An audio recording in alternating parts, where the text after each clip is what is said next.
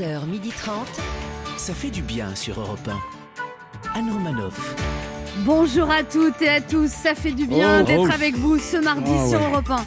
Si aujourd'hui il a l'air un peu tendu, ce n'est pas encore à cause du gouvernement, c'est tout simplement parce que demain, le PSG affronte Manchester City. On va donc éviter de le contrarier, surtout de lui en parler, le sportif à fleur de peau, Michael qui regarde. Une petite erreur dans votre intitulé, c'est le PSG bat Manchester City. hein. Attention, hein. On va voir. faites On attention. verra. Bonjour, bonjour. Il est soulagé que le beau et courageux Alexis Navani ait enfin mis un terme à sa grève de la faim. Ça le complexait, lui qui n'arrive même pas à suivre une journée de jeûne intermittent. Sacha Judasco. Beau et courageux, ça c'est deux qualificatifs que vous avez jamais fait pour moi. Bonjour à tous. Il se dit que beaucoup de politiques en ce moment voudraient être Thomas Pesquet. C'est tellement plus simple d'être en apesanteur plutôt que de marcher sur des œufs. Ben H. Oui, tout à fait. Je veux être Thomas Pesquet, moi aussi. Bonjour Anne, bonjour la France. Elle ne blâme pas l'infirmier qui a confondu vaccin et sérum physiologique, elle qui si souvent confond salade verte et chocolat au lait, celle qui pense que l'erreur est humaine, Anne Roumanoff. Au programme de ce mardi 27 avril, Sacha Judasco nous expliquera pourquoi il est tellement heureux ce Ouais. matin. Oh On aimerait bien savoir. hein. Michael Quiroga fera un petit bilan de l'actualité. Puis notre premier invité sera le psychologue et écrivain Jacques Arène, qui viendra nous parler de son livre L'art secret de faire des enfants. J'ai hâte. Secret, oui, j'ai Oui, j'ai bah, une piste ou deux. hein, quand Oui, même. mais euh, secret, vous n'avez Ah bon pas d'enfants, ni l'un ni l'autre. J'essaye. Oui, bah. il- C'est vrai que je voilà. m'entraîne pas mal.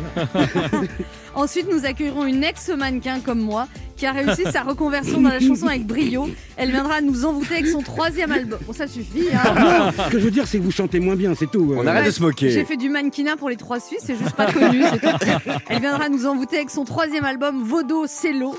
Comme ça. Et la belle Imani sera notre invitée ce midi. Ben H en profitera pour lui dire son admiration. Ouais. Nous jouerons ensuite au jeu Devinez qui je suis pour vous faire gagner un week-end pour deux personnes au sud de la Corse dans le sublime hôtel 4 étoiles, le Pinarello. Ça fait du bien d'être avec vous jusqu'à 12h30 et si vous avez raté l'émission parce que vous étiez trop occupé à essayer de mater Thomas Pesquet sous sa douche avec votre télescope, wow. Anecdote personnelle. On sent que ça parle. C'est pas pour elle, c'est je pour vous ai une dit qu'il ne me faisait pas fantasmer. Non, Vous pourrez toujours nous réécouter en podcast sur europe1.fr. 11h30. Anne Romanoff. Ça fait du bien sur Europe Alors, dimanche dernier, il y a une grande fête qui a rassemblé des centaines de jeunes au but de Chaumont. Est-ce que vous condamnez fermement ou vous comprenez cette envie irrésistible de faire la fête? Vous, quand est-ce que la, la dernière fois que vous avez fait la fête Michael?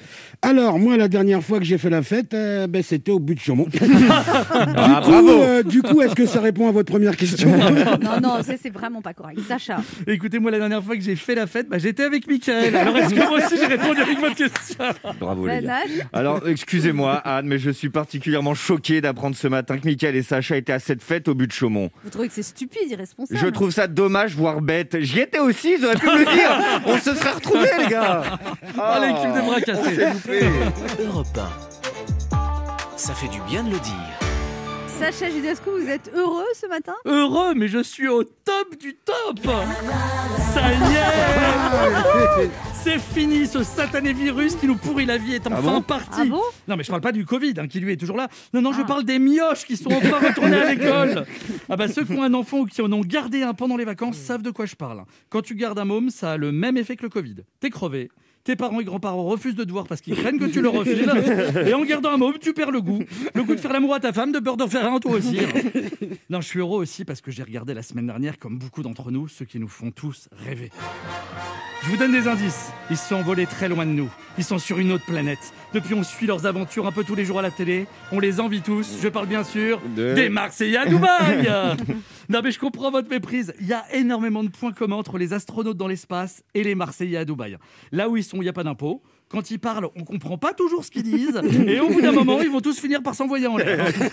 Quand tu vois les astronautes dans l'espace, tu les envies. Tu te dis, mais pourquoi j'ai pas fait de plus longues études? Quand tu vois les Marseillais à Dubaï, tu les envies aussi. Tu te dis, mais pourquoi j'ai fait des études?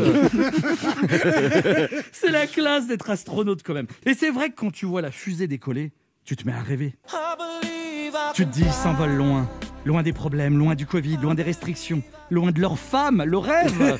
J'ai regardé le décollage avec ma femme. Pendant que mon regard lui disait T'aimerais pas qu'un jour on s'envole de l'espace? Le sien me répondait Non, mais j'aimerais bien qu'un jour tu me fasses grimper au rideau. C'est génial d'être astronaute parce que t'as tous les droits. Quand nous on doit rester à moins de 10 km de chez nous, eux ils s'envolent tranquille à 400 km dans l'espace et sans remplir d'attestation. hein. Quand on regarde les astronautes dans l'espace d'un côté et les Marseillais à Dubaï de l'autre, on peut comprendre que les jeunes d'aujourd'hui soient un peu perdus, un peu déboussolés. En tout cas, ça prouve une chose. C'est que si vous vous donnez du mal, vous pouvez tous atteindre votre rêve et devenir un exemple pour des milliers de gens. Et sinon, au pire, du pire, du pire, bon, vous pourrez toujours devenir astronaute. Bravo.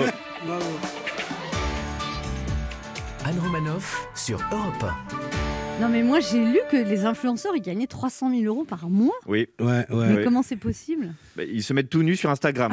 Ouais, C'est et une souvent, piste. vous vous rendez compte que ces influenceurs ne sont pas capables de lire cette information. Mais Non, mais je comprends pas comment juste en disant C'est le Ah, placement de- salut, ouais. c'est la crème que j'utilise. Mais eh, vous C'est le savez placement quoi de produit, ça En rapporte faisant un fric ça, je me rends compte que vous pourriez le faire aussi totalement. Vous avez Refaites-le jamais fait de placement de produits sur les réseaux sociaux, Anne? Bah non, Perso- Aucune marque vous a contacté si, c'est arrivé, mais. euh, C'était qui? je sais- Allez Les Euh, Montescalier euh, Stana. non, non, c'est pas bien. Sacha Non, ce n'est pas bien. Oh. Non, non, je suis pas d'accord. Avec tous vos abonnés, vous pourriez leur vendre des trucs. Hein. C'est vrai? Ouais, je sais pas moi, euh, des voyages, euh, Ah oui, moi je suis sûr que vous pouvez faire facile 300 euros par an. des Facile. abonnements sport. Mickaël qui Oui. regarde, comment vous vous sentez après cette pause? Ah bah Anne, moi là je suis tout à la joie de vous retrouver, hein, euh, bien Ah ouais sûr. Hein. Anne, Sacha, Bénage, toute l'équipe. Ça Enfin, fait plaisir. je crois que c'est eux, hein, parce qu'avec les masques on sait jamais. Hein. Disons que je suppose que c'est Bénage à cause de la taille, la coupe, le poids. hein, et, et puis aussi Tout parce que, pendant le- puis parce que pendant l'émission, son téléphone affiche les alertes Tinder. Le coquin. Pareil pour Sacha, si ce n'est que lui, son téléphone affiche les alertes Pôle emploi. Quant à Anne, bon bah il y a les alertes des deux mecs qu'elle a le plus fréquenté pendant la pandémie, Léonidas et Jeff de Bruges. Apparemment, elle aime les Belges. Alors, euh, tel que vous voyez, ça fait 10 jours que j'ai pas mangé de chocolat, d'accord? Alors là, bravo patronne. Et vous voulez que je vous dise, ça se voit. C'est vrai? Ouais, Jeff de Bruges va fermer. Alors, d'ailleurs, je profite d'être sur Europe 1 pour passer un petit message au gouvernement. Les tests salivaires sont là, disponibles pour les écoliers. C'est bon, on le sait, on est au courant, on est au parfum. Donc, si on pouvait arrêter de nous montrer chaque midi et chaque soir des gens qui crachent dans des petites fioles à l'heure des repas, ce serait cool. Merci, on mange. Ou alors faites ça le jeudi, juste après le passage de Jean Castex. hein. En général, il nous coupe l'appétit. Sinon, ça va à peu près. On va bientôt pouvoir bouger un peu. hein. Dès la semaine prochaine, à partir du 3, il n'y aura plus de restrictions de déplacement. Franchement, c'est pas trop tôt. Je commençais à croire que pour circuler librement en France, fallait être un virus. bon, là, on vient de passer le milliard de vaccinations dans le monde. Malheureusement, toujours à un gros niveau de défiance. Et j'en connais qui préfèrent aller chez le marabout plutôt que de prendre l'AstraZeneca, alors que le bénéfice-risque reste très en faveur du vaccin. Donc, vaccinez-vous tous à l'AstraZeneca, qu'il en reste plus une seule fiole dans les frigos. Et qu'enfin, j'ai accès au Pfizer.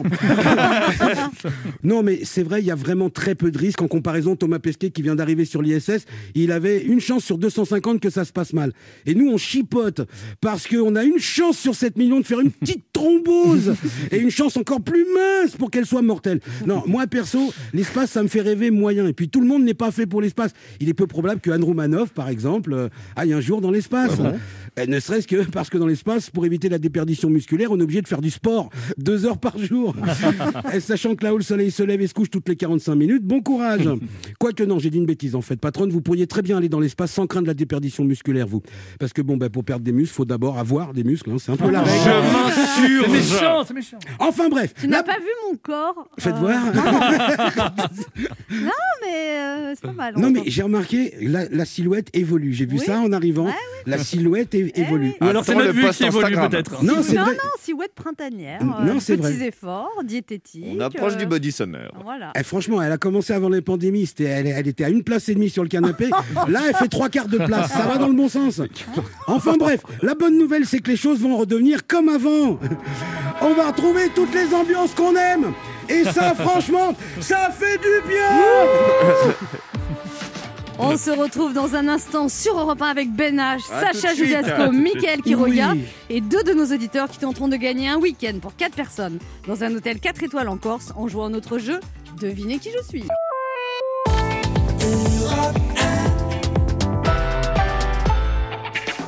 Anne Romanoff sur Europe Ça fait du bien d'être Oh, avec vous sur 1 ce mardi, oui. toujours avec Ben H. Mais il est là, hein Mickaël qui Ouais, il est là aussi. Sacha Judasco. Il est ben là aussi. également. Vous êtes bien pimpant ce matin. Ah, je je moi, C'est le je- retour des vacances. Je hein. pimpe à fond, je pimpe à fond. Pimpez ou... Je pimpe. Ah oui. Oui. Alors, il y a 20 ans, le 26 avril 2001. Non, mais c'est pimpé, pompé. Là, ça se joue à euh, une voyelle, hein, des fois. hein. la première- Oh. Ou à une personne. Il y a 20 ans, bah, il n'y a pas de mal à pomper plus. hein. Il y a 20 ans. Voilà, bon, Ça ben, devrait je- devenir le jingle de l'émission. Il y a pas mal de... Appelez le 3921. je vais vous laisser, j'ai Si pas amené ma jupe. Hein. Non, non, alors il y a 20 ans, le 26 Ah, mais c'est- on fait monter l'audience. hein, ouais. Ah, y a pas que pas que l'audience. Il y a 20 ans, le 26 avril 2001, la première émission Oh de télé-réalité Love Story débarquait sur nos Oh là écrans. là. Et vous, la télé-réalité, vous en pensez quoi? Vous êtes client, ça révolutionne. Est- Est-ce que ça a changé votre façon de regarder la télé? Est-ce que vous pourriez créer un concept de télé-réalité? Et si oui, lequel? Michael Alors, la télé-réalité, moi, je dis, ça dépend. Si c'est Top Chef, ça va. Vous voyez, mais si c'est les anges à Cancun, pardonnez-moi l'expression, mais si on en croit les émissions qu'on voit, la télé-réalité, ça réduit le QI des garçons et ça augmente le QI des filles. hein. Moi, c'est tout ce que- Oh Ah non, mais moi, oublié que le vois. i dans le deuxième. Ça doit être- Bon, cela dit, les anges, c'est très utile comme télé-réalité. Moi, je vais au niveau de mes neveux. Ils ont compris des choses essentielles de la vie en regardant les anges. Ils Oui. ont compris l'importance des études et que la drogue, c'est mauvais. Sacha Judasco Moi, j'adore la télé-réalité. J'adore, par-dessus tout, regarder la vie privée des gens que je connais pas. Ah bon, du coup, vous passez vos journées devant la télé à regarder des émissions? Non, non, non, je passe mes soirées à la fenêtre avec des jumelles à la main, à regarder mes voisins. Oh, le vicelard. Ah, mais j'adore. Oh, le Non, mais- vicelard. Le psychopathe, en fait. Je- Écoutez, écoutez, je soupçonne mes voisins de le savoir et d'en faire un peu trop à la fenêtre. Euh, alors moi j'ai un super bon souvenir du premier Love Story, j'étais tout jeune, j'avais 12-13 ans. Euh, je m'en souviens, c'était la première fois que j'ai vu des gens faire l'amour, la Loana, Jean-Edouard. Là, c'était un, c'est eu un vrai impact en fait Ça sur ma a- vie sentimentale. Ah bon, ça vous a marqué? Euh, bah, pendant des années, j'ai pas fait ma première fois parce que j'étais persuadé qu'il y avait absolument besoin d'une piscine. Et du coup, bah, t'auras pas une sous la main tout de suite quoi. Et la première fois, c'était à la municipale. Alors Ouais, nous, c'est ça. C'est le moment d'autre jeu qui s'appelle comment, Michael? Le devinez qui je suis. Europe 1, Alain Romanoff. Devinez qui je suis. Le principe est simple, deux auditeurs en compétition, chacun choisit un chroniqueur qui aura 40 secondes pour faire deviner un maximum de bonnes réponses parmi une liste qu'il découvrira quand je lancerai le chrono. Aujourd'hui, la Lune est sur le point de son orbite le plus proche de la Terre, on appelle ça le périgée. Ah, ah. Le Périnée. Ah, périgée, Non, pardon. Le périgée et le périnée, c'est quand on accouche. Ce qui donne une super lune teintée de rose que certains d'entre vous auront peut-être la chance d'observer cette nuit. Vous devez deviner des listes sur le thème de la Lune. Oh, ça va être, Ça va être ça va être encore une belle galère. Ouais. histoire. Ils sont très emballés. Europe 1 vous offre un week-end pour deux personnes au sud de la Corse, dans le sublime hôtel 4 étoiles, le Pinarello, Oh face à la baie de Pinarello. Et dans Pinarello, il y a Hello. C'est important. Une des plus belles euh, baies de Corse. Vous passerez Ouais. trois jours incroyables, les pieds dans l'eau, car l'hôtel est posé directement sur la plage de Pinarello. C'est un hôtel intime avec des terrasses privatives sur la mer pour toutes les chambres, un spa et une piscine sur le toit avec une Oh vue magnifique sur la baie turquoise face à l'hôtel. Allez voir Pinarello. allez voir sur le site lepinarello.com. Pinarello.com. Alors on joue d'abord avec Cathy. Bonjour Cathy. Bonjour. Bonjour. Cathy, vous Bonjour, avez Cathy. 60 ans, vous habitez à Bavant près de Caen. Oui. Et vous êtes à la, vous êtes à deux ans de la retraite. Et avant, vous travaillez dans une société de transport de fonds en tant qu'agent administratif. Oui, oui, c'est ça. Et vous receviez les fonds? Oui. Vous avez ça pendant 30 ans. Vous n'aviez pas envie d'en prendre de temps en temps? Ben, disons que j'avais pas envie de finir en prison. Ouais. Vous avez gardé le petit cahier avec les trajets ou pas Et alors, euh, alors pas d'amoureux, Cathy? Non, euh, j'ai déjà donné, c'est bon. Ah, vous avez- comme ça. La boutique est fermée. Oh, mais la boutique peut rouvrir. Ah ben oui. Euh, Il y a des opérations spéciales quand même. Un Black Friday, tout doit disparaître Ah, là. voilà, comme ça, On dirait à la caisse centrale, on a déjà donné.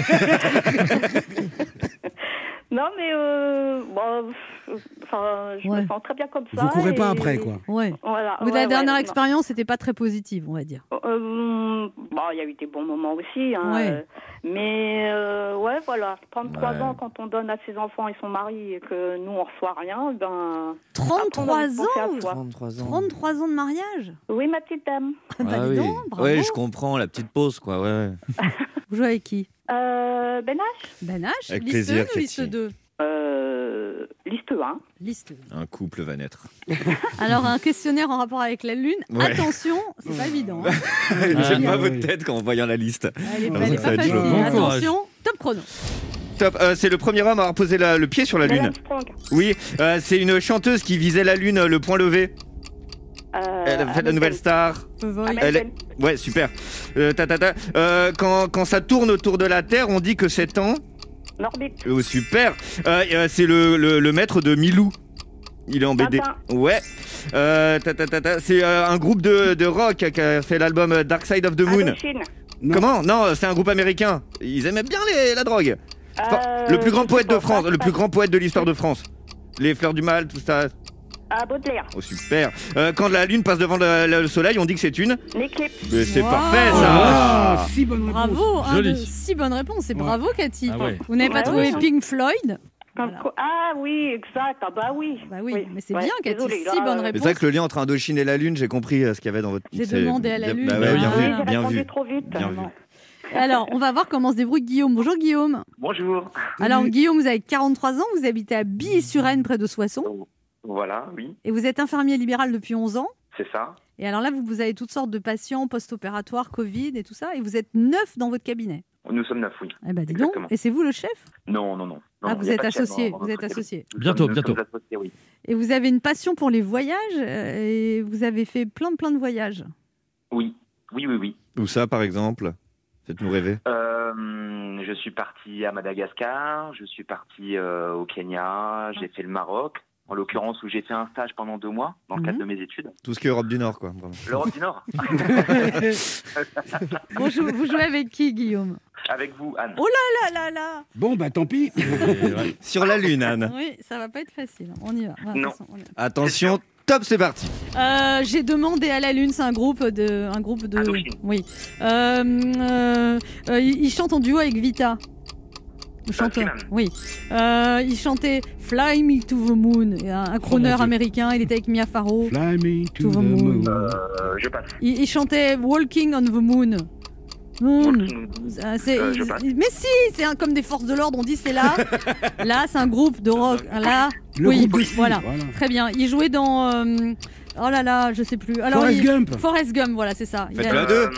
Et un acteur américain. oh. Il jouait dans Apollo 13. Bon, ok. Euh, euh, c'est un slammer français. Un slammer Un slammer, euh, Allez, allez Bravo, Cathy Encore malade, encore malade. Ah bah oui, mais bon, là, on est, on est à 4 bonnes réponses. façon, Il l'aurait dit attends si vous n'avez pas hurlé dessus. Alors, allez Ah, bon. c'est là. Alors, vous avez quand même un. Vous avez un lot. Pardon Oui. Ah, il fait le rapport à sa femme, je pense. Ah bah, vous avez oublié Tom Hanks, ouais. Frank Sinatra aussi. Ouais, oui, et Frank Sinatra. Voilà. Bon. Pourtant, j'ai Fly Me to the Moon. C'était euh, une imitation. C'était Alors pas mauvais, c'était très mauvais. Alors là, Alors, vous avez quand même, vous n'avez pas tout perdu, Guillaume. Europe 1 vous offre un bon d'achat de 100 euros à valoir sur le site spartou.com. Spartou.com, c'est le plus grand choix de chaussures, vêtements, accessoires pour toute la famille. Que vous soyez fashion victime ou plutôt classique avec plus de 7000 marques, le plus dur sera de choisir. Livraison et retour gratuit. Ok. Et Eh puis, ben, et c'est puis comme vous êtes C'est un, sympa. un- un personnel soignant, qu'on aime bien les personnels soignants ici, C'est que c'est difficile pour eux, vous rejouez avec nous d'ici un mois? Eh ben, il n'y a pas de souci. et vous me choisissez Avec pas le prochain coup? oui, c'est surtout ça. Bon, merci Guillaume. En tout cas, continuez à nous écouter. On se reparle dans un C'est mois. moi qui vous remercie. Très Bon bien. courage. Merci. Cathy, un petit cri de joie? Wouhou Cathy, Bravo, vous Cathy. avez gagné un week-end pour deux personnes au sud de la Corse dans le sublime hôtel 4 étoiles, le Pinarello, face à la baie de Pinarello, une des plus belles baies de, de Corse. Terrasse privative sur la mer pour toutes les chambres, spa, piscine sur le toit avec une vue magnifique sur la bique turquoise face Oh à là là. l'hôtel. Allez voir sur le site le pinarello.com. on va être bien, ma Ok, Cathy. bah, Ah oui. Non mais allez-y, allez-y vous, vous n'allez pas l'offrir quand même, c'est extraordinaire. un- un- Bah oui, un- comme trouver ça. quelqu'un. En ce moment. Oui. ouais, ouais, non, je vais voir. Oui, oui. Mais euh, en tout cas, je suis super contente d'avoir gagné et puis euh, je suis ravie d'avoir passé un petit moment avec vous. Bah oui. Plaisir partagé. Mais vous qui êtes à la retraite, là, un week-end dans un 4 étoiles, vous partez avec une copine. Ben oui. Puis qui sait ce qui va se passer sur cette plage de Pinarel? Ouais. Avec la copine? Mais non, mais on ne sait pas la vie. En tout cas, profitez bien, Cathy. Merci beaucoup. Et ben, je vous fais des gros bisous et puis euh, euh, merci à toute l'équipe et puis ben, prenez soin de vous. Et voilà, et ne vous dites pas Ouais. que le magasin est fermé, vous savez, il Ah suffit, non il suffit d'un bon serrurier, tout ça peut rouvrir. Bien sûr. Une bonne journée porte ouverte et tout. Bientôt, c'est les C'est soldes. tranquille, voilà. On vous embrasse, Cathy, profitez bien. Merci beaucoup. Moi aussi, je vous embrasse. Au Au revoir. Pour jouer avec nous, vous aussi, laissez un message avec vos coordonnées sur le répondeur de l'émission au 39 21, 50 centimes d'euros la minute, ou via le formulaire de l'émission sur le site europe1.fr. On se retrouve dans quelques instants sur Europe 1 avec Ben H, suite. Quiroga, Sacha Judasco Oui, on revient. et notre premier invité, le philosophe et écrivain Jacques Arène, pour son livre L'art secret de faire des enfants, paru aux éditions du Cerf. Anne Romanoff sur Europe Ça fait du bien d'être avec vous ce Oh oui. mardi sur Europe 1, toujours avec Ben. H, Ah oui. Mickaël Quiroga, Sacha. Judasco et notre invité qui est docteur en psychologie et écrivain. Il vient de publier aux éditions du CERF L'art secret de faire des enfants, un essai sur les tourments du temps et de la filiation, un ouvrage qui explore la vulnérabilité des liens de filiation en ce début du XXIe siècle et qui analyse d'un point de vue philosophique et psychanalytique les difficultés que nous avons à croire au futur, comment se comporter en fils et filles quand les figures parentales sont fragilisées et comment être parent quand il n'y a plus rien de permanent à transmettre. Il observe avec bienveillance le comportement des fils et des filles, obligés d'inventer leur vie dans ce monde incertain. Et si l'absence de testament de la génération précédente était aussi une chance de liberté pour ceux qui arrivent, ça c'est pas une phrase de moi, vous imaginez Un livre pour comprendre et pour espérer, ça fait du bien. Voici Jacques Arène. Bonjour. Bonjour. Bonjour Jacques Arène. Bonjour, bonjour. Alors vous êtes psychologue, psychanalyste, vous avez dû en Tout ça. entendre dans votre cabinet. Ah oui, j'entends beaucoup de choses. Et puis plus- c'est- intéressant parce que les psychanalystes sont des gens curieux, donc ils écoutent. Et Eh ben, je vous présente Anne Romanoff, vous allez voir. Mais je suis déjà en main, moi. Mais alors, il n'y a plus rien qui vous étonne maintenant? Ou Ah si, bah si, oh, sinon je m'ennuierais. Ouais. C'est-à-dire que chaque personne est différente, hein, donc euh, écoutez. Je vous dis, on est curieux quand on est psy, donc c'est bien d'entendre les personnes. C'est chaque fois une histoire différente. hein. Vous entendez beaucoup d'histoires de filiation dans votre cabinet C'est un Bah, thème. que euh, ça. C'est vrai? Bah oui, parce que forcément, les gens viennent, viennent parler de leur histoire, hein, de la, la manière dont leur histoire se déploie, euh, du sens qu'elle peut avoir pour eux, d'essayer de comprendre pourquoi elle s'est déployée de telle manière plutôt que de telle autre. Et forcément, on interroge la filiation, on interroge les parents, les grands-parents, on interroge euh, la manière dont soi-même on a envie ou on n'a pas envie ou on a peur d'avoir des enfants. Donc ces questions de filiation sont toujours très présentes hein, parce que Et c'est toujours la réponse? Si c'est souvent les questions, c'est toujours la réponse? Quoi? La filiation? Ben, c'est pas toujours, non. C'est, en tout cas, c'est souvent interrogé parce qu'en fait, à travers la filiation, on s'interroge sur le futur. Alors qu- qu'on ait ou non des enfants, d'ailleurs, hein, euh, ou qu'on décide de ne pas en avoir, ou qu'on attende. euh, Souvent, c'est une manière d'interroger ce qu'on va être plus tard, ou ce qu'on ne va pas être, ou ce que, comment on va se prolonger. Mais des fois, on identifie les problèmes, on n'arrive pas pour autant à s'en libérer. C'est vrai. C'est une phrase de vous, ça Elle est pas mal. Ça fait deux phrases qui sont pas de vous aujourd'hui. C'est bien, c'est bien. C'est vrai. Ben oui, c'est euh, en fait la psychanalyse, c'est pas seulement identifier les, enfin, c'est pas seulement faire la vérité, parce que souvent les gens sont très intelligents et ils ont un peu une idée assez nette des problèmes qu'ils ont et de la raison pour lesquelles ils- ces problèmes sont là. Donc c'est pas seulement une vérité, mais c'est aussi une expérience, c'est-à-dire de voir comment, dans une relation avec quelqu'un d'autre, on peut essayer de trouver de nouveaux possibles, réfléchir à ce qui peut se déployer. Parfois, seul, c'est plus difficile. Donc c'est bien d'être euh, d'être à deux, d'avoir quelqu'un pour vous accompagner. Alors parfois le conjoint peut aider, mais euh, quelqu'un d'extérieur et neutre, c'est aussi utile. Alors, Jacques Arène, euh, c'est marrant, dans votre livre, il y a beaucoup d'observations très pointues sur la société actuelle. Vous dites, par exemple, euh, il y a beaucoup d'hommes qui, qui sont euh, très, très à fond, hyper éducateurs, ils ont des théories sur la tétée, le sommeil, et du coup, ils se mettent en rivalité avec leurs compagnes. Ah oui, c'est vrai, mais c'est parce que au fond, le, le- le monde des hommes et des femmes maintenant est beaucoup moins séparé. Et c'est un peu le, résultat de, de- du désir contemporain que, de- que les hommes et les femmes. euh, Mais vous, vous dites souvent aux gens, euh, euh, il va, vous, vous leur citez le psychanalyste Winnicott et vous leur dites, un enfant euh, pousse comme une plante, n'en faites pas trop. Absolument. Parce que je pense que maintenant, comme il y a une angoisse de se recevoir de générations précédentes, il y a peu, de, de jeunes parents qui vont demander aux grands-parents comment faire. Au contraire, même, c'est plutôt le contraire. On préfère aller dans les bouquins et voir un peu ce que disent les psys, par exemple, alors que, évidemment... L'éducation n'a plus rien à voir. Ah, voilà. Comment? L'éducation n'a plus rien à voir entre les deux générations. là. Absolument, l'éducation n'a plus rien à voir. Et puis même, on se méfie de la génération précédente, même parce que c'est même pas une question d'éducation, mais parfois c'est une question de, ben voilà, j'ai un problème, j'ai mon, petit dernier euh, qui a la fièvre, qu'est-ce que je fais, etc. Et donc on va chercher dans les dans les bouquins, et parfois d'une manière un peu hygiéniste, un peu trop. Il faut une méthode, il faut un On process. va être trop parfait. ça? Oh, oui, puis le- on est dans la- dans, dans l'époque des process. Il faut que pour chaque chose, il y ait un process bien défini et des bonnes pratiques. Et si on n'est pas dans les bonnes pratiques, on est mauvais. Et donc, euh, Et du coup, on n'est pas dans la réalité de la relation à l'enfant. euh, voilà. Et alors, parfois, il faut dire, écoutez, lâchez-lui un peu. La voilà, grappe. Voilà. Vous leur dites ça, vos patients? Ah oui, de, et de dire qu'au fond, les enfants aussi, euh, bah, c'est comme les plantes, hein, ça pousse. Il faut de l'amour, il faut de la présence. Les arroser une fois par semaine. les arroser une fois par semaine. Et il ne faut, pas- il faut pas forcément avoir des bonnes pratiques au sens le plus précis du terme, parce que ça dépend de l'enfant. Et vous dites aussi, euh, le- le- l'enfant, c'est devenu tellement. euh, Il y a l'enjeu narcissique de la parentalité, sont tels que l'enfant est maintenant devenu une œuvre. Ouais. C'est-à-dire, Absolument. c'est- Mais c'est-à-dire que C'est une Des fois, création des fois, ratée. Hein. euh, Ouais, des fois, c'est de l'abstrait même. hein. Mais on s'en aperçoit après coup. c'est raté. au, au début, on a toujours l'impression, on a toujours le désir que ça soit le plus parfait. hein. Freud disait His Majesty the baby, c'est-à-dire Sa Majesté le bébé. Donc, c'est toujours été le cas, le fait de, de vouloir, euh, de se projeter narcissiquement dans ses enfants.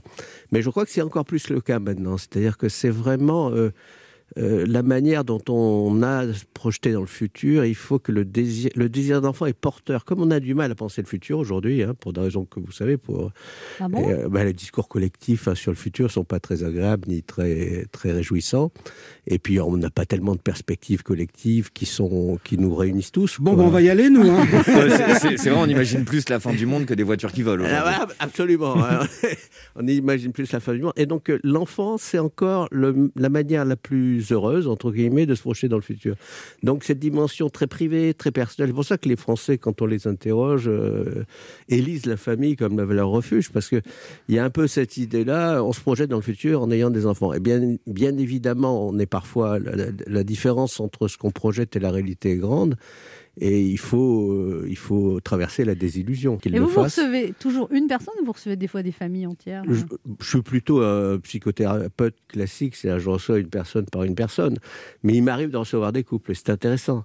Parce que quand on reçoit une personne, on a l'impression que c'est l'autre, le problème. Et quand on en reçoit, et quand on en reçoit deux, c'est les deux qui sont des Voilà, problèmes. mais quand on reçoit deux, on voit bien que la vérité est plus complexe hein, et que voilà, ben, c'est du 50-50 souvent, que l'autre n'est pas forcément un pervers narcissique. Vous savez, les pervers narcissiques sont la très, grande mode, il y a beaucoup sont très à la mode et donc euh, souvent j'entends j'entends que des, des personnes me dire mon conjoint est un pervers narcissique. Alors que c'est juste un connard. hein. Mais ça n'arrive jamais, je sais pas, que quelqu'un vienne et vous dise voilà, j'ai un problème dans le couple et le problème, c'est moi. C'est hyper rare. C'est hyper rare. Un homme ne vient pas en disant bonjour, je suis pervers narcissique. non, et une femme non plus. Vous dites, euh, Jacques Arène, notre société valorise beaucoup la transparence dans une conception un peu délirante de la vérité. Tout n'est pas destiné à être public. Absolument. Moi, je Euh, pense. Vous avez donc faut pas mentir quand on trompe. Euh, non, je veux dire. faut pas Oh là là. tromper. Faut pas tromper déjà, là. ment. base. Déjà, voilà, de base, faut pas tromper Anne. Notez-le, je- notez-le, vous Il allez faut, pas, oublier. il faut pas se tromper quand on ment. Notez-le, que... notez-le. non, mais donc il faut, il faut pas le dire pour Ben, pas il faut pas. ou- Moi, j'ai pas d'impératif catégorique à ce niveau-là. Simplement, je dis, il faut pas nécessairement, quand il y a eu une entorse au contrat euh, conjugal, se dire, je vais tout lui dire comme ça sera, ça sera moins lourd pour moi. En tout cas, vous, vous Euh, lui avez pas dit. Non, non, pas du tout. Moi, je dis qu'il faut nier, moi. Même la main dans le pot de confiture, faut Euh, nier. Mais simplement, il faut voir un peu ce qui est le mieux pour la personne. C'est-à-dire dire, dire automatiquement une entorse au contrat conjugal uniquement pour se faire plaisir à soi-même. C'est pas forcément, c'est pas forcément la meilleure chose qui soit. Il faut essayer de voir ce qui est le mieux pour la personne, pour le couple. Parce que, voilà, ce qui est, c'est, ça me paraît important de dire quand il y a quelque chose qui se prolonge, par exemple. euh, Au bout ou de combien de temps il faut le dire je n'ai pas de règle. N'ai pas de règle. L'infidélité, ça va, la double vie, bon. euh, voilà, absolument. Et C'est- puis, c'est- ton. C'est un, un peu ma devise, en fait. hein, C'est- euh. on a l'impression que c'est écrit au-dessus de son lit. Mais c'est vrai aussi pour les inquiétudes qu'on peut avoir. C'est-à-dire quand on est très anxieux pour des problèmes de travail, par exemple, c'est bien d'en parler au conjoint, mais en parler tous les soirs pendant deux heures, c'est pas nécessairement quelque chose qui aide le conjoint ni qui peut nous aider à nous. Donc, vous voyez, la transparence totale, ça nuit au couple. Moi, je pense qu'il Ah, faut, faut garder du mystère. euh, il faut garder du mystère. Il faut C'est ça mon surtout. Je essayer. suis pas Il y en a mystérieux. Ouais. Sans doute. Faut Garder dire un sans doute, secret. C'est peut-être parce que vous racontez votre vie à la radio tous les jours. Je dis ça, je dis rien. Je dis ça, je dis rien. On se retrouve, je vous raconte pas du tout ma vie, j'ai un jardin secret. On se retrouve dans un instant pour la suite de cette émission avec notre invité, le psychanalyste et psychologue et écrivain Jacques Arène, venu nous parler de son livre L'art secret de faire des enfants, essai sur les tourments du temps de la filiation aux éditions Serre. Ne bougez pas, on revient. Anne Romanoff sur Europe Ça fait du bien d'être avec vous sur Ah oui. Europe 1 ce mardi, toujours avec Ben H, On est là Mickaël qui Yes, regarde, je suis là. Sacha Judasco, Rebonjour à tous. Alors, J'essaie je- d'être mystérieux un petit peu. Jacques c'est pas pour une voix de séducteur des années 80, ça Ouais, mais chez lui, ça fait Vislar, donc c'est pas ça. Et notre invité Jacques Arène nous parlait de son livre L'art secret de faire des enfants et c'est sur les tourments du temps de la filiation. Alors vous dites Jacques Arène aussi que c'est très important de laisser partir ses enfants, il faut s'attacher, mais il faut se détacher. Ah Oui, oui. Ben, c'est peut-être la chose la plus difficile aujourd'hui. hein, C'est euh, les, les parents d'enfants euh, entre 15 et 30 ans, disons, hein, ce qui est quand même assez tard, ont beaucoup de mal à lâcher leurs enfants. Alors, il y a un aspect assez intéressant et important, c'est que dans cette période de construction de soi qui est quand même un peu complexe, hein, ce qu'on appelle les jeunes adultes, c'est bien de ne pas être seul complètement, mais en même temps, euh, euh, une contenance trop importante de la part des parents euh, n'aide pas les, ce que je- les jeunes à ce que j'appelle subjectiver, c'est-à-dire à se construire soi-même. Euh, les, les parents sont extrêmement présents, extrêmement anxieux pour leurs enfants, très anxieux. trop, finalement. Trop, trop. Mais comme on est tous anxieux pour l'avenir, pour différentes raisons, mais une espèce d'anxiété qui n'aide pas, euh, qui n'aide pas à donner confiance. Hein, Je pense que la confiance se construit aussi sur, euh, ben justement sur la confiance, la confiance des parents, la confiance de- des adultes, etc. Si on est tout le temps en train de dire ah ben je vais téléphoner à, à ton enseignant parce que il t'a donné une sale note, euh, il est pas gentil avec toi, etc. C'est Bon. surprotéger en fait. Moi, j'aurais été, et- pour moi, ça aurait été la honte à mon, à mon époque que euh, mon père ou ma mère téléphone euh, aux enseignants pour dire euh, mon fils a une sale note, vous n'êtes pas gentil. Aujourd'hui, c'est le Euh. sens de l'éducation avec les écoles Montessori et tout ça. C'est cette éducation. L'enfant doit être absolument libre. S'il tape ses parents, c'est pas grave. Faut même peut-être l'encourager dans cette direction. Enfin, c'est- le sens de. Aujourd'hui, j'ai l'impression que c'est ça. Il y a un sens d'éducation qui, en fait, qui a un aspect positif, qui est effectivement d'apprendre l'assertivité aux enfants, à se poser un petit peu, à dire ce qu'il a à dire, et en même temps qui, euh, un autre aspect qui me paraît un peu, un peu plus difficile, c'est il faut qu'on- que les enfants puissent et les grands enfants puissent assumer leurs actes, euh, que comme nous tous nous avons les assumer après en Vous, vieillissant. dites- vous, vous donnez dans le livre un exemple aussi, vous dites, Jacques Arène, que c'est pas bien, il y a un père, euh, il, demande des, il cherche des copines sur Internet et il demande conseil à son enfant, ça c'est une catastrophe. Ben, c'est un exemple aussi. C'est un exemple effectivement d'une De séparation. des rôles. Comment vous avez eu vent de cette Tu m'entends, papa? Ah oui, mais ça, ça m'est pas, ça m'est pas arrivé qu'une seule fois. hein. C'est-à-dire qu'il arrive, et surtout quand les, les parents se retrouvent seuls, que le, le grand ado devienne un peu le confident, voire, voire le conseiller, euh, voire le spin doctor. Le rabatteur. Le rabatteur. et donc il y a une espèce de confusion. Euh, alors, on peut comprendre d'où ça vient, c'est-à-dire que c'est vrai quand on veut recomposer, entre guillemets, quand on veut trouver un autre conjoint, que l'avis des enfants est important, parce qu'il y a des enfants qui sont assez forts pour virer le nouveau conjoint. Et euh, donc euh, cet, cet élément est important, effectivement. Mais en même temps, de- demander l'avis, ça supposerait être sur un régime, euh, je dirais, de, de copinage. Euh, qui est ce que, que les psys appellent incestuel, c'est-à-dire que c'est pas de l'inceste, mais ça ressemble un peu de l'inceste, hein, de partager un peu ses aventures masculines ou féminines. C'est ce que j'ai dit quand ma copine est devenue ma belle-mère. J'ai dit à mon père, ça va trop loin. Ça va beaucoup trop loin. si on devait résumer, Jacques Arène, l'art secret de faire des enfants, c'est quoi l'art secret de faire des enfants alors? Ah, c'est quoi l'art secret Bah, c'est enfants 400 pages, hein, visiblement. C'est le fait en fait de miser sur le futur tout en pensant que c'est pas seulement l'enfant qui va nous amener une projection dans le futur. Il faut pas tout miser sur un enfant. Hein, il faut lui laisser le. Et puis il s'en va au bout d'un moment. euh, On espère. Eh oui. Je peux vous dire que dans ce studio, nos parents, il y a longtemps qu'ils ont compris qu'il fallait pas tout miser sur nous. pas de problème. Merci Jacques Arène d'être passé nous voir. On rappelle votre livre passionnant, L'art secret de faire des enfants. Essai sur les tourments du temps de l'affiliation aux éditions du Cerf. Merci à vous. Merci à vous et merci à tous. Merci beaucoup. Merci pour la consultation. On se retrouve dans un instant pour la suite de cette émission. Et c'est la chanteuse Imani qui sera notre invitée.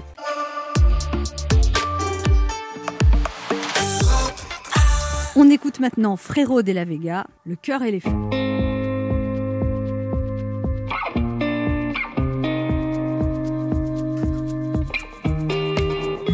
Au-delà des orages, je pars en voyage.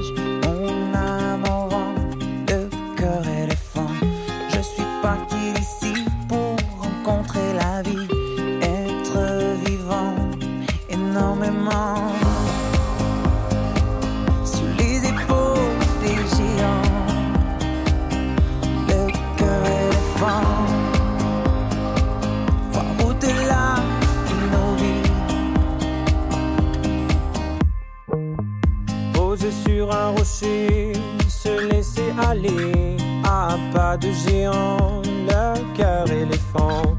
On prendra notre temps pour découvrir la vie, aimer les gens énormément.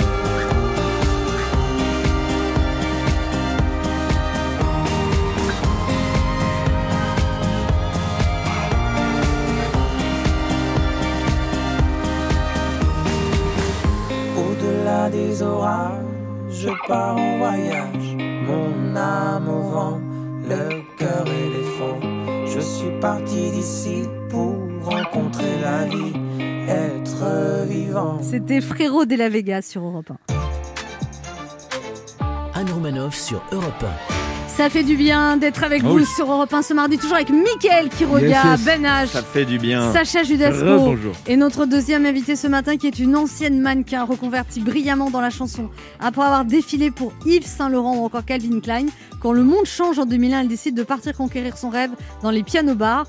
Remarqué en 2008, c'est en 2014 qu'elle connaît un immense succès avec sa chanson désormais mythique. Take off your clothes,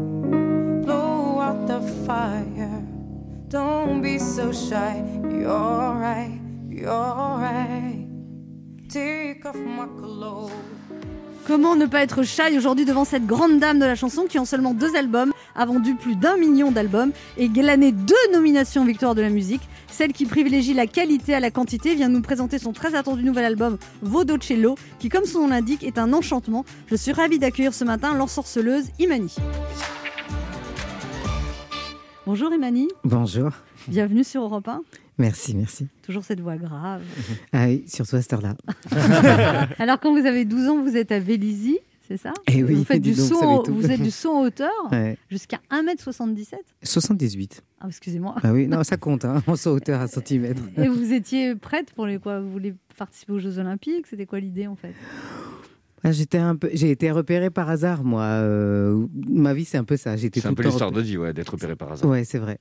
Euh, je faisais de la... J'étais en école militaire, en fait, à l'époque, de jeune fille. Parce que votre père était militaire? Mon père était à militaire. Istres? Euh, oui, à Istres, un peu partout. euh, et puis, euh, quand je suis allé en école militaire, il était à Villacoublay, la base de Villacoublay. Euh, voilà. Et Il donc, paraît que ça rigolait pas l'éducation. Si vous, quand il vous faisiez vous lever le matin, à la troisième sommation, c'était un seau d'eau? Ça pouvait être le seau d'eau. ouais. C'est de la chance, trois, trois sommations. C'est énorme. C'est bien, nous on en avait que deux. bah, ouais. Et coup de balai. Bah. À coup de balai. Ouais, ouais, nous c'était le balai dans les côtes. Ah, sympa. Mais il n'était pas militaire, ton père? Non, non, ma mère elle était juste dingue, c'est tout. Moi, C'était dur aussi le petit déjeuner au lit tous les matins. Ah là là. T'as souffert. J'imagine. Les miettes dans le lit, c'est hyper Ah oui. Il paraît que ça vous a appris la discipline quand même. Vous êtes toujours à l'heure. euh, J'essaye d'être à l'heure, ou ça m'arrive d'être en retard, mais c'est vrai que c'est plus, euh, je préfère être à l'heure. Euh, et ben, je- le seau d'eau le matin, oui, ça aide euh, à la discipline.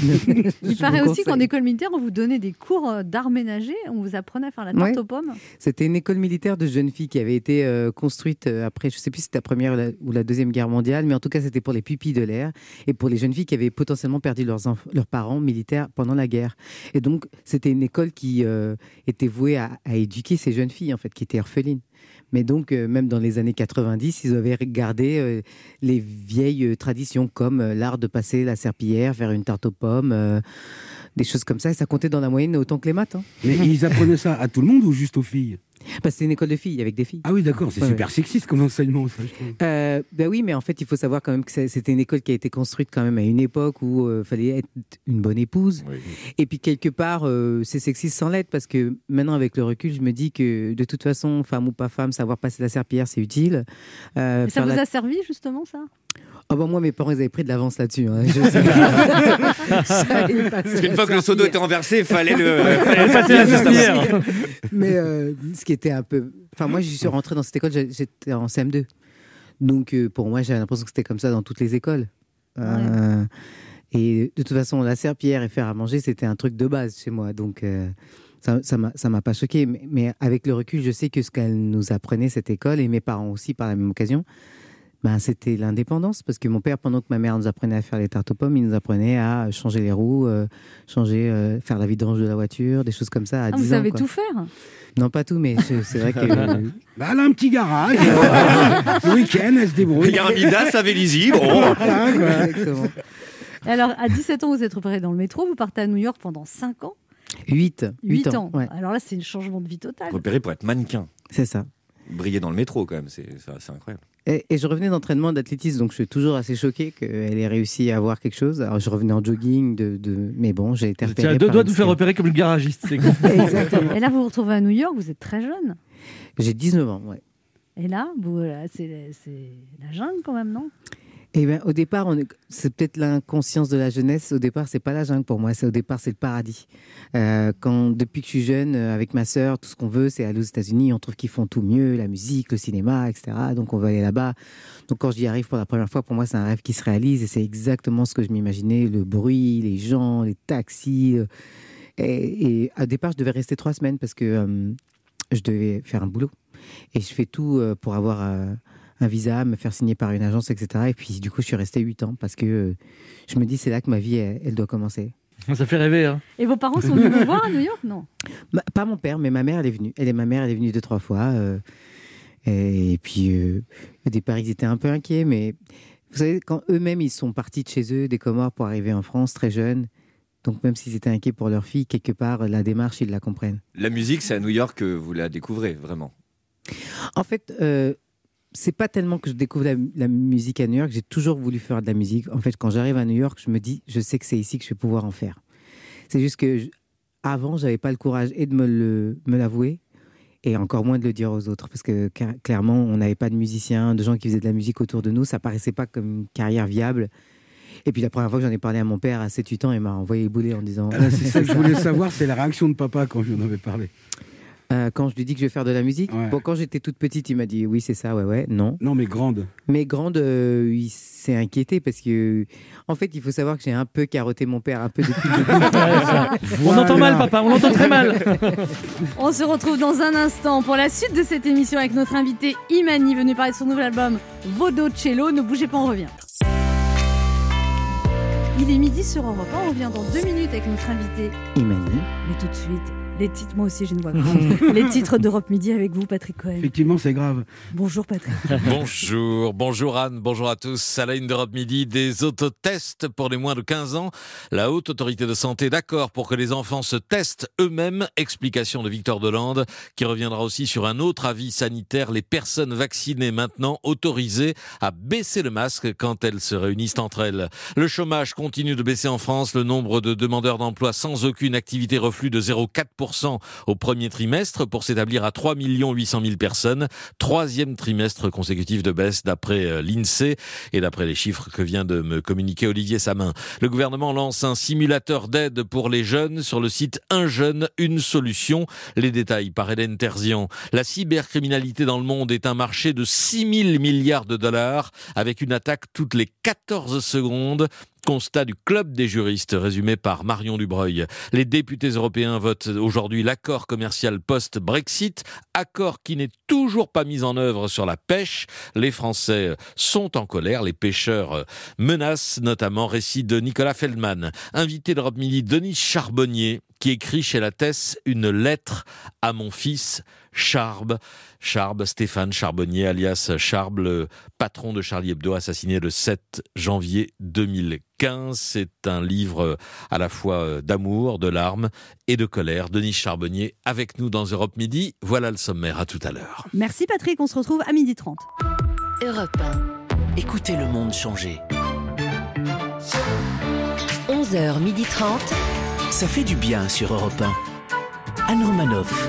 Ça fait du bien d'être avec vous sur Europe du 1 bien. ce mardi, toujours avec Ben H, Oui, Mickaël oui, oui. qui regarde, On est là, on est là. Sacha Judasco et notre invitée, la chanteuse Imani, venue parler de son dernier album Vodo Cello. Donc cet album, c'est un album de reprise et vous êtes sur scène avec, enfin même enregistré avec huit violoncelles. Tout à fait. Et c'est vraiment un projet que vous portiez depuis très longtemps en fait, ça.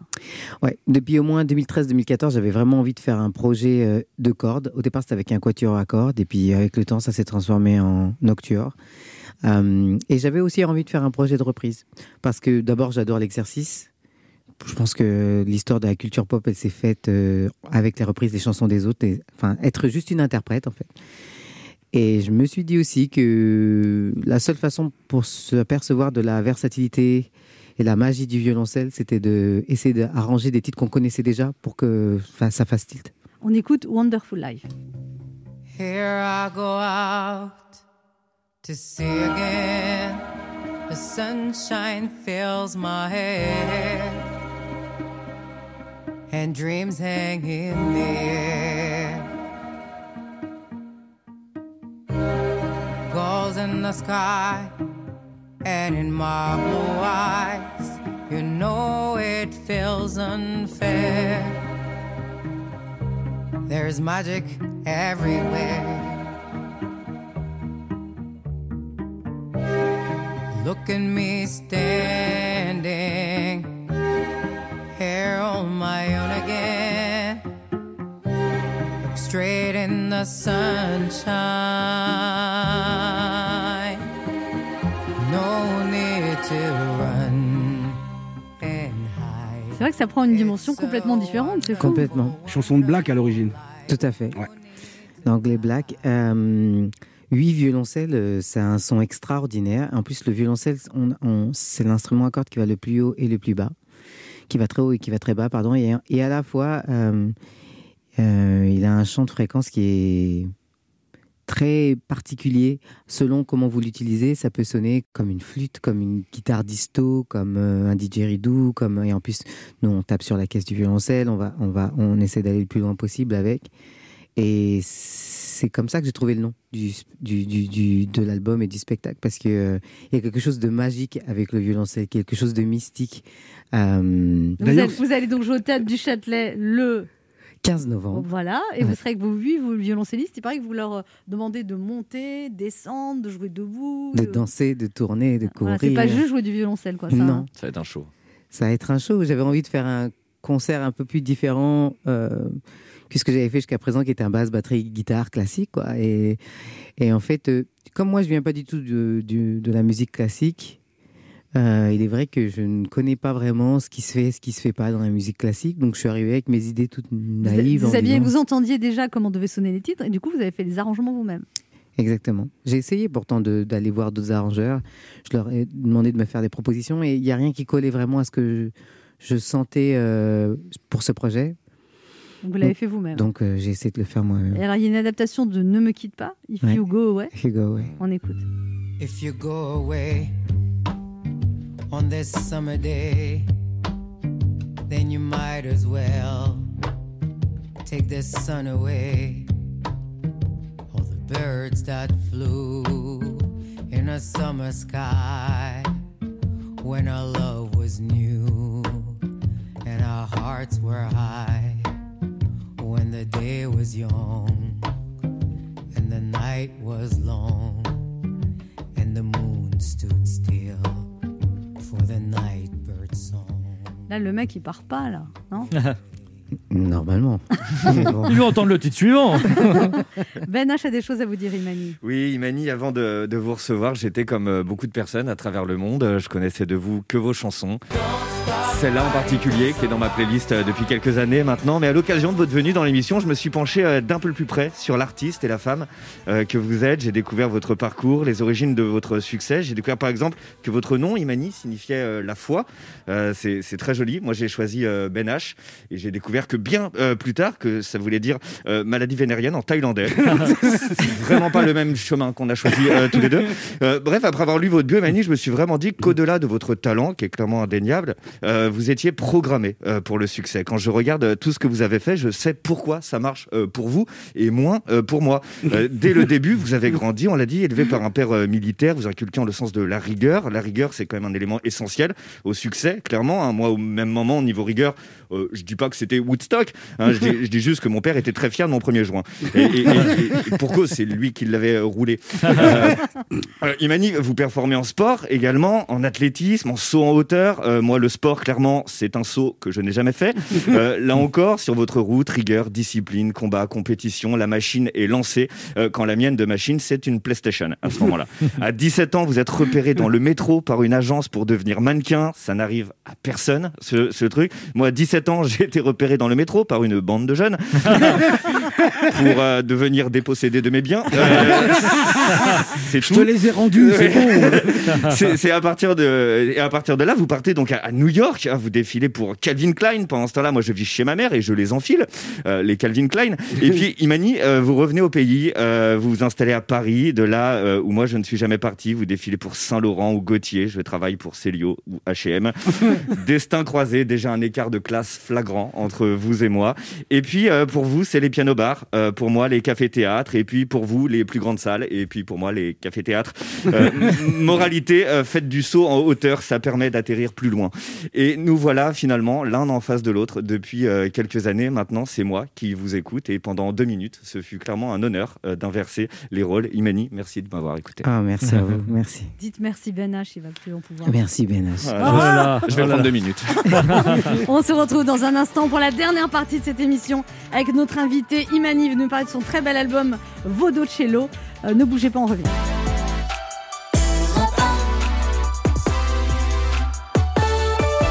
On écoute maintenant Imani, et le titre s'appelle Wonderful Life. Ah, c'est mieux quand c'est elle. hein. Ah oui, Euh, ouais.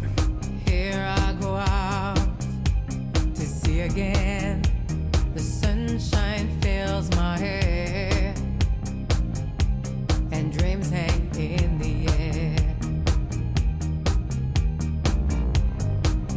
Goals in the sky, and in my blue eyes, you know it feels unfair. There is magic everywhere.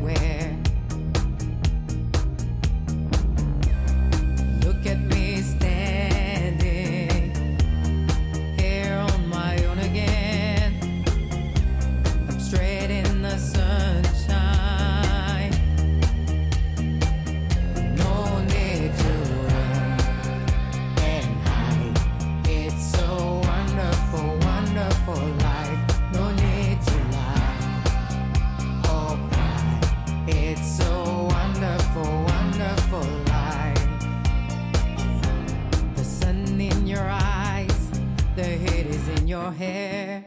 They seem to hate you because you're there.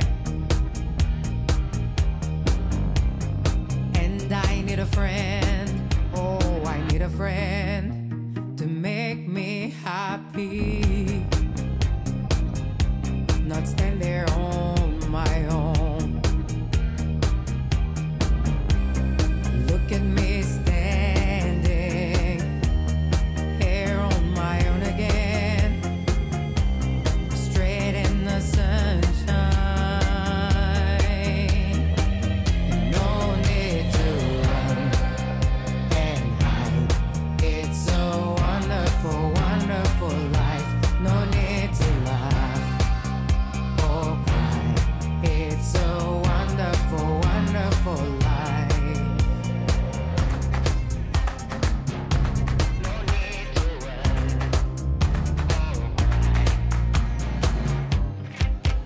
need a friend. Oh, I need a friend to make me happy. I'm Not so alone.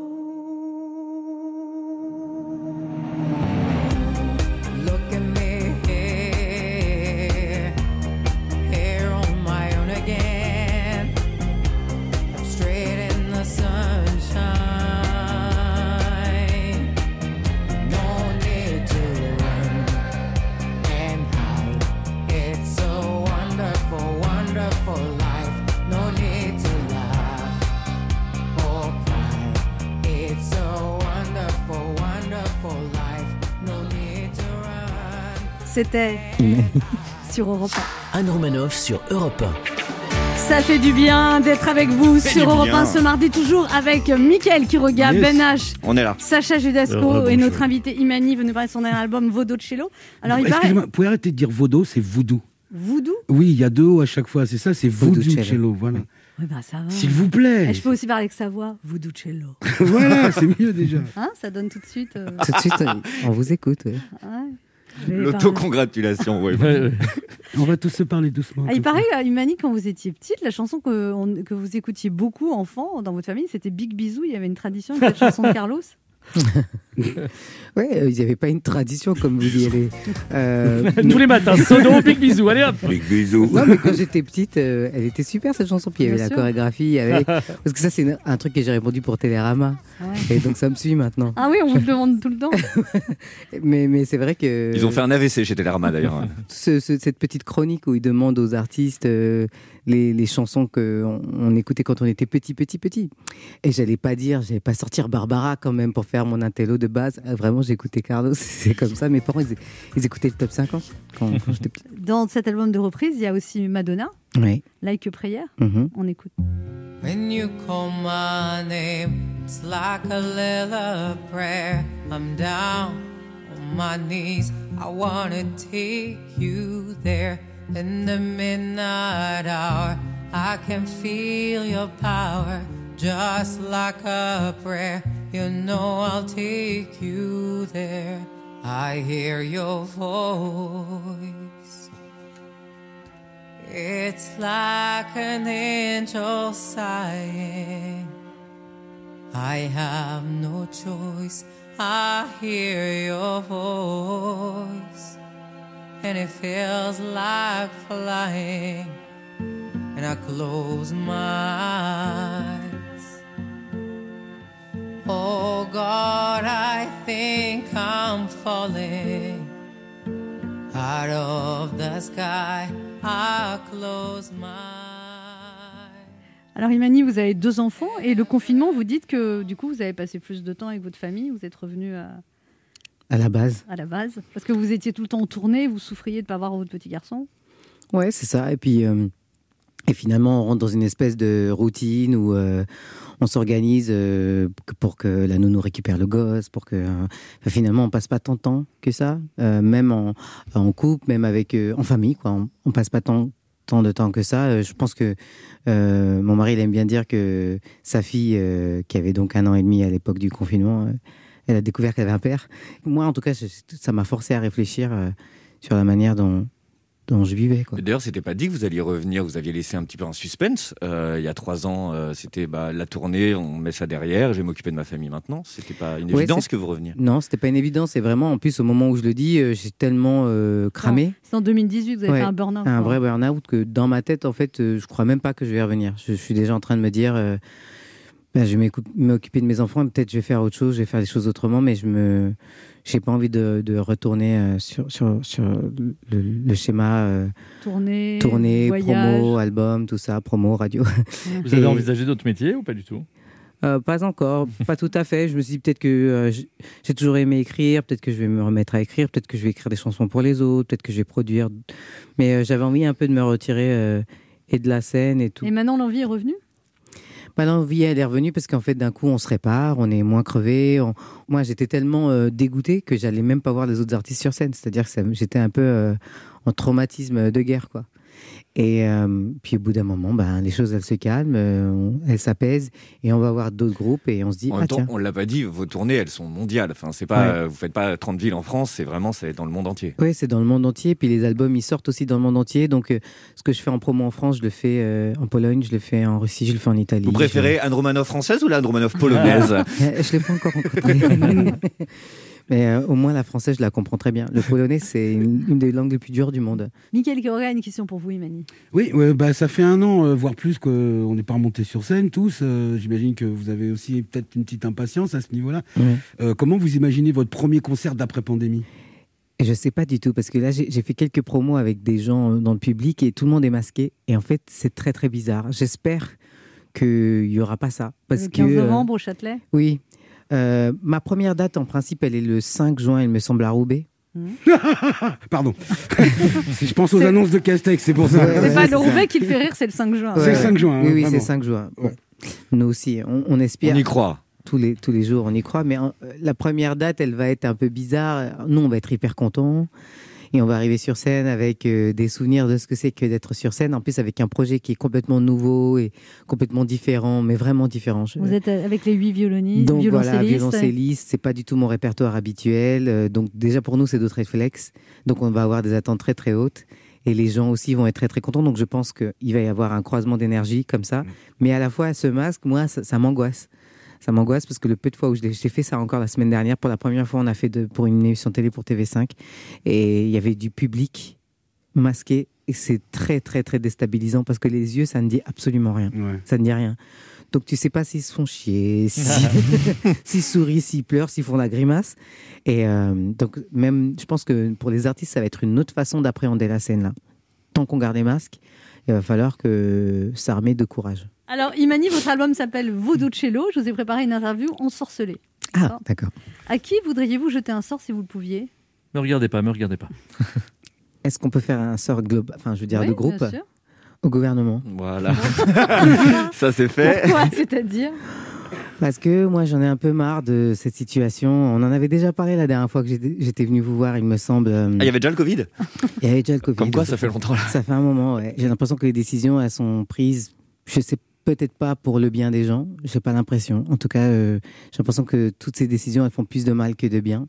Je comprends que cette maladie, euh, ce soit quelque chose qui fasse peur et qui soit dangereux, mais je le trouve pas plus aléatoire euh, que le caractère de la vie tout court. Et je veux dire, on est, on meurt, et à l'intérieur de ça, il faut qu'on essaye de vivre. Et cette façon qu'on a d'avoir peur de mourir, c'est dire qu'on a peur de vivre et donc on vit pas. Et donc finalement, je ne sais pas si euh, tout ce qui a été entrepris est pour le bien de tous, je crois pas. Et en fait, surtout, ce truc, l'adresse du jeudi là ou du mercredi, moi, je n'en peux plus. C'est-à-dire toutes les semaines, on ne sait pas si on va être euh, euh, frit à, à la, à la poêle ou à la vapeur. Enfin, c'est un truc. Je lance la campagne Imani 2022 euh, de ce pas. Voilà.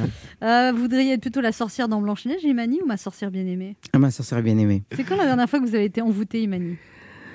Certainement avec mes enfants. Ouais. Que voudriez-vous exorciser chez vous, Imani? Mon impatience. Qu'est-ce qui, dans votre vie, s'est passé par magie, Imani? Tout, absolument tout. Tout s'est passé par magie. Euh, même les choses les plus dures. Tout s'est passé par magie. Franchement, euh, Vous avez une bonne fée? j'ai une bonne fée, j'en ai peut-être plusieurs même. Qu'est-ce que vous aimeriez voir dans votre boule de cristal? J'aimerais bien voir euh, qu'est-ce que vont devenir mes gosses? C'est c'est ça, ça m'intéresse. C'est toujours une question. Je me dis, je les vois là comment ils sont et je me dis tiens, je me demande quel genre de petit garçon mon fils il va devenir, quel genre de petite fille elle va devenir. Ça, ça, ça m'intéresse plus que l'avenir global, mais Il y a une auditrice qui a une question pour vous, Imani. C'est Solène qui habite à Guérande. Bonjour Solène. Bonjour, bonjour toute l'équipe. Solène, vous avez 32 ans. Quelle est votre question? Euh, ben moi, j'ai eu la chance de voir Imani en concert il y a quelques années aux Escales à Saint-Nazaire. Et du coup, vous disiez que euh, vous aviez compris que votre place était sur scène. Donc, je me demandais ce qui vous manquait le plus entre la scène en concert et la scène en festival. Les deux. Euh, c'est deux ambiances différentes, mais euh, il y a un côté vraiment chouette à chanter devant son public qui vous a choisi. Et le festival, il vous a pas choisi, mais il y a quelque chose de magnifique à, à convertir les gens. À se dire, bon, vous me connaissez pas, vous connaissez peut-être un titre à moi, mais euh, je vais faire en sorte que vous ne me lâchiez pas. Donc, euh, Vous avez été deux. séduite, Solène, quand vous avez découvert Imani sur scène? Oh bah, c'était, c'était assez magique, ouais. C'est, il faisait grand, grande chaleur dans sa voix et dehors. euh, C'était, c'était génial, ouais. Merci. Eh ben, je me rappelle très bien de ce concert. Eh ben, J'espère que vous allez bientôt pouvoir la, retourner la voir sur scène, Solène. On espère, on espère. On vous embrasse. Merci. Merci à vous. Le quart d'heure bienfaiteur. Il y a une tradition dans cette émission, Imani. Il faut faire un cadeau aux auditeurs. Vous leur offrez quoi? Euh, ben, deux places de concert, justement. Je pense que tout le monde a envie de Ah sortir. oui, c'est bon, beau cadeau. Euh, si euh, vous habitez près d'une grande ville dans laquelle je joue, bah, c'est avec plaisir. Oh, bah ça, c'est un très beau cadeau. Mm. Pour remporter deux places de concert pour Imani, eh bien, vous appelez euh, le 3921, vous laissez vos coordonnées sur les pendeurs de l'émission, 50 centimes d'euros la minute, et c'est le premier et la première qui remportera ces deux places de concert pour Imani et ses huit violoncelles. Exactement. Et en attendant de nous voir sur scène, on peut écouter ce très bel album, Voodoo Cello, Qui sort en septembre. qui sort en septembre. Oui. Absolument. Merci beaucoup, Imani. Merci à vous. Merci. On se retrouve demain à 11h sur Europe 1, et tout de suite, c'est Europe Midi avec Patrick Cohen.